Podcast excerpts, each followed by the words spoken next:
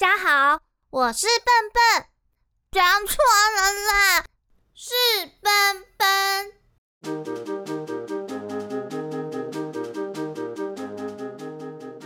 欢迎来到笨笨小剧场，让我们跟着渊羽一起回到蘑菇森林里，参加精灵王子丹影的生日派对吧。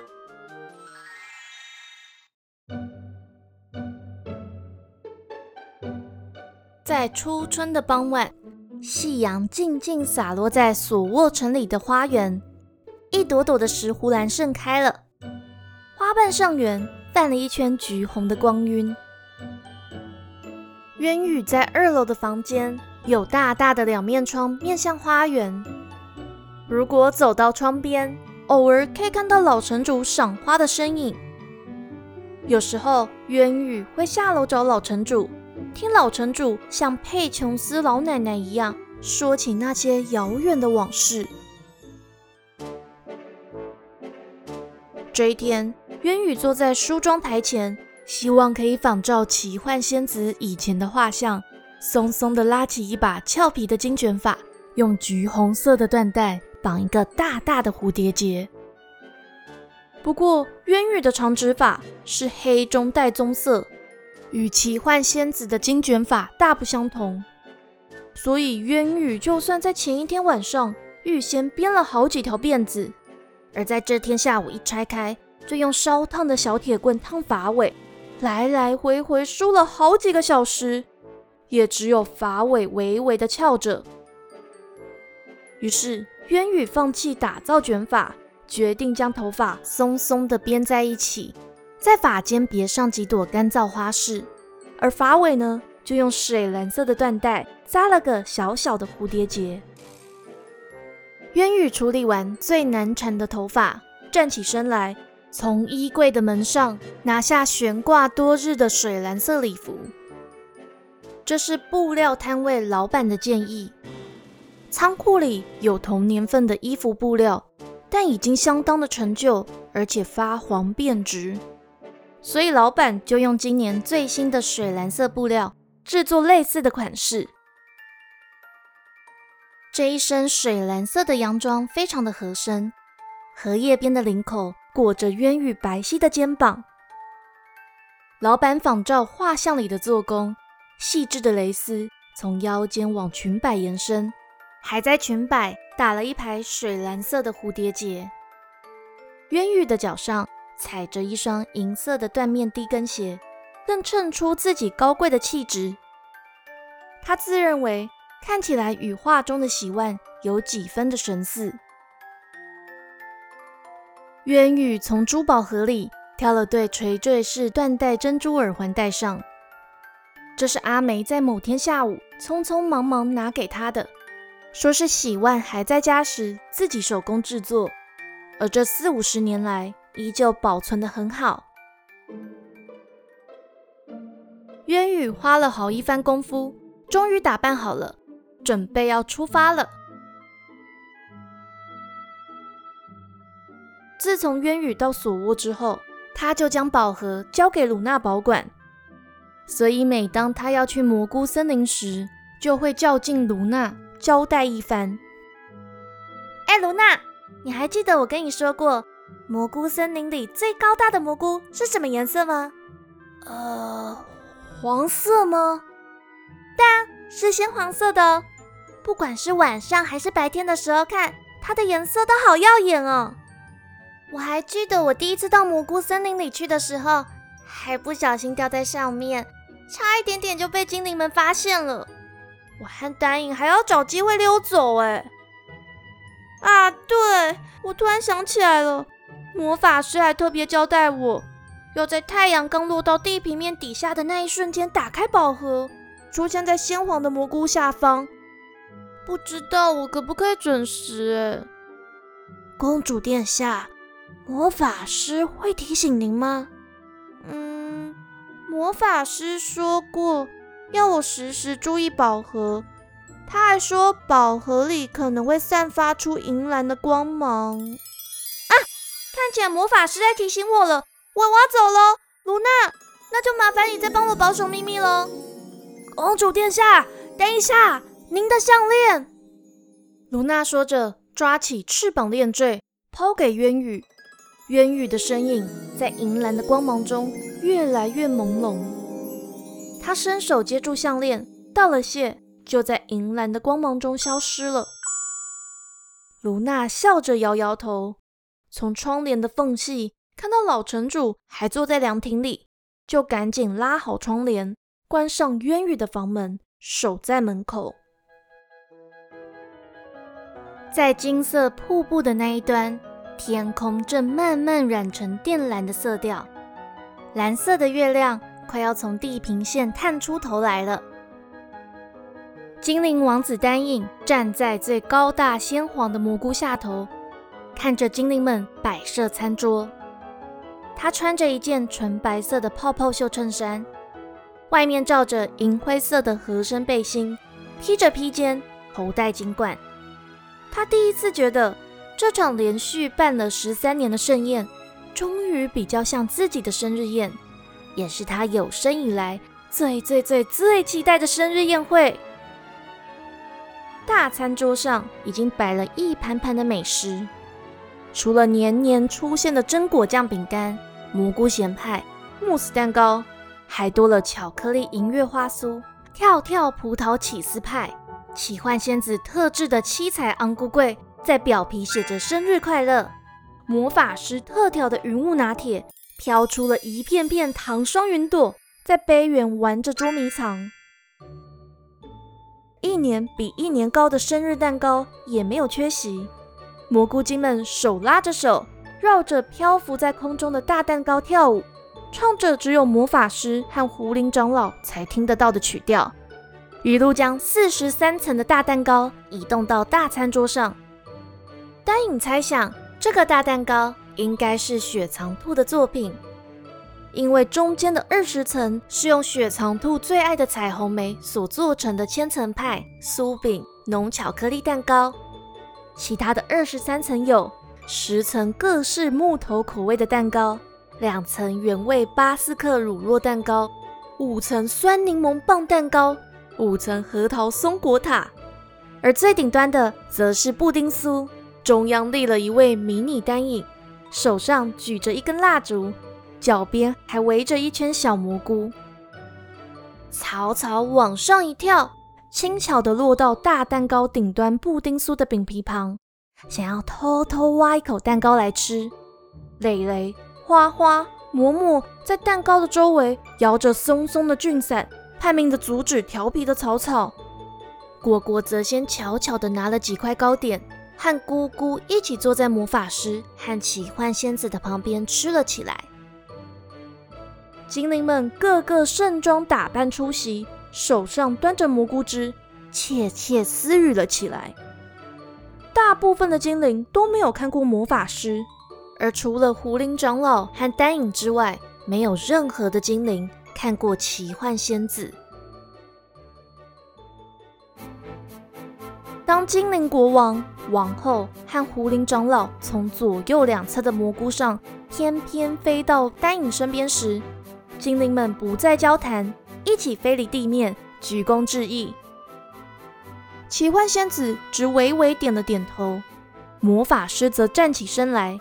在众精灵的注目下，对精灵国王、王后和狐灵长老俯身鞠躬，并走到丹影面前说：“丹影王子，我为您准备了一场表演，希望可以在月亮刚升起时开始演出。”丹影有点犹豫地说：“可是渊羽还没到哦。”别担心，渊羽公主稍晚就到。魔法师说着，就弹弹指。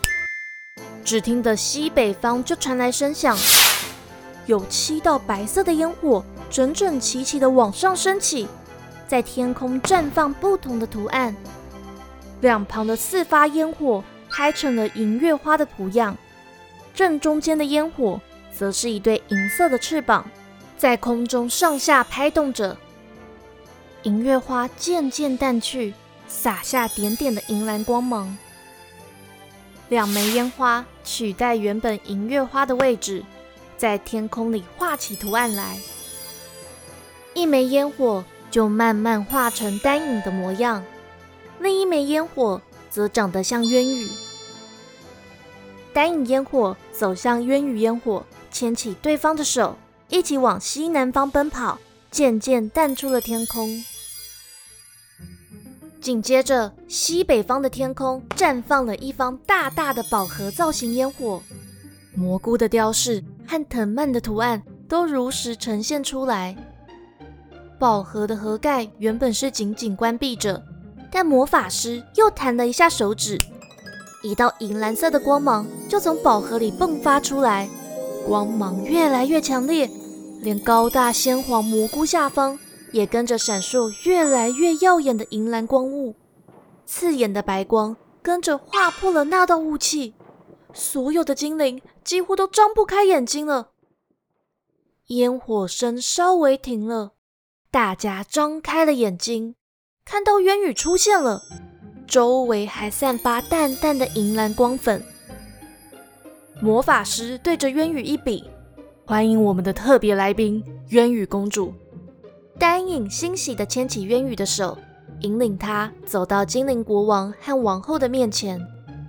渊羽屈膝行了个礼，见过国王陛下、王后陛下，还有长老大人。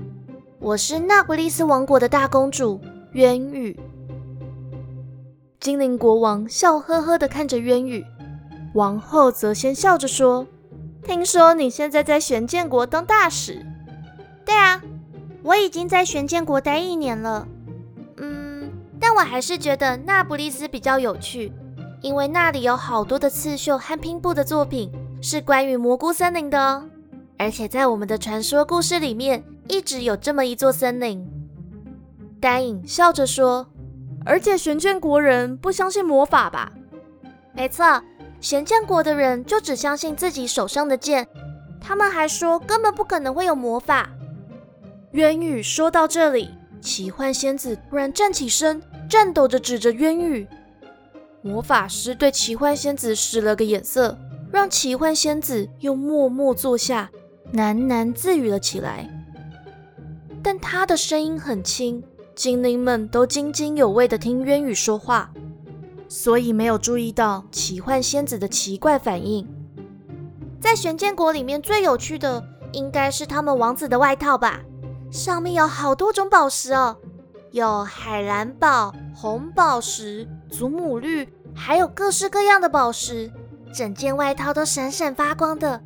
可是那个王子挥起剑来却很敏捷，完全没有受到外套的干扰。蘑菇精们一听到有闪闪发光的宝石，就纷纷跑到渊羽的旁边，兴奋地拉着渊羽的裙摆，争先恐后地说起话来。哇！我要看那件外套。草草，那些宝石可以拿到我们的秘密基地里面吗？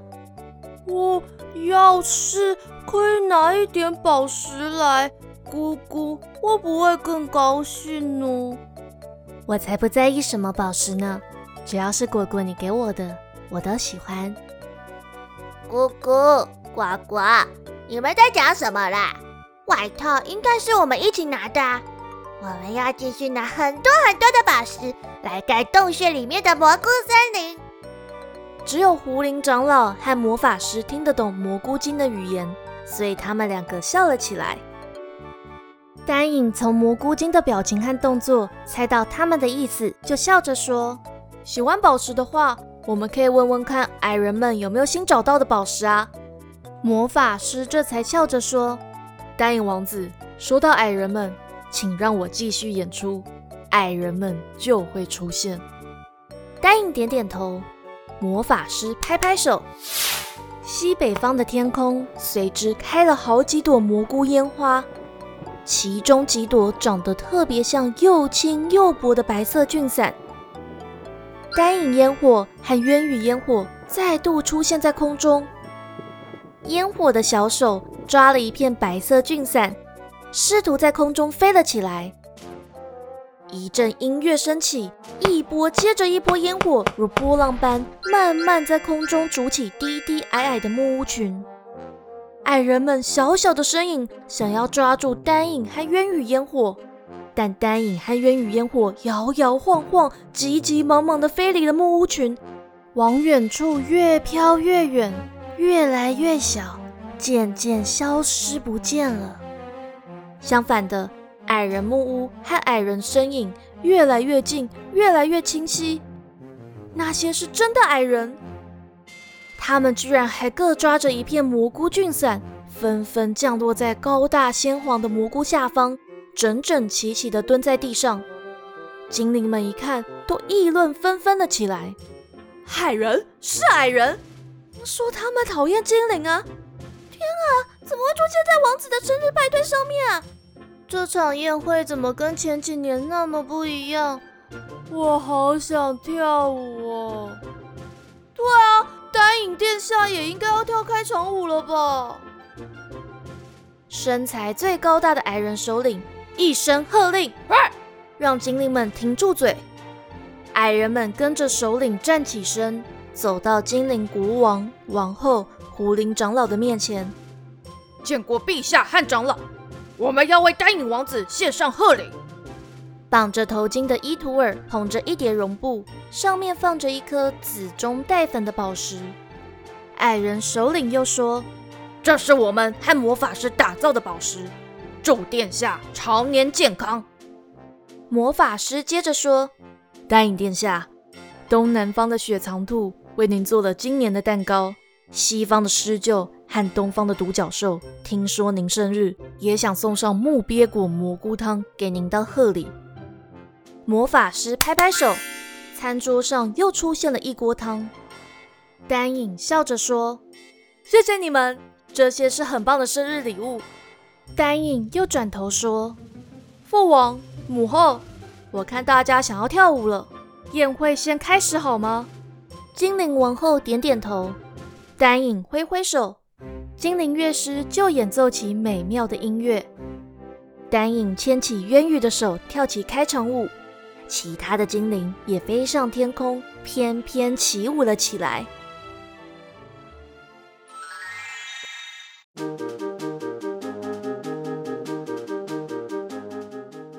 的生日宴会热热闹闹的开始了。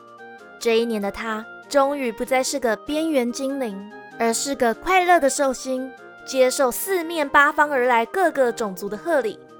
而在宴会里还会发生什么有趣的事情呢？想知道后续，别忘了订阅奔奔小剧场。有任何想法，也欢迎留言给我哦，或是追踪我的脸书和 Instagram 官方账号。一起了解更多这个世界观的故事吧。那我们就下次见啦！奔奔小剧场，下回待续。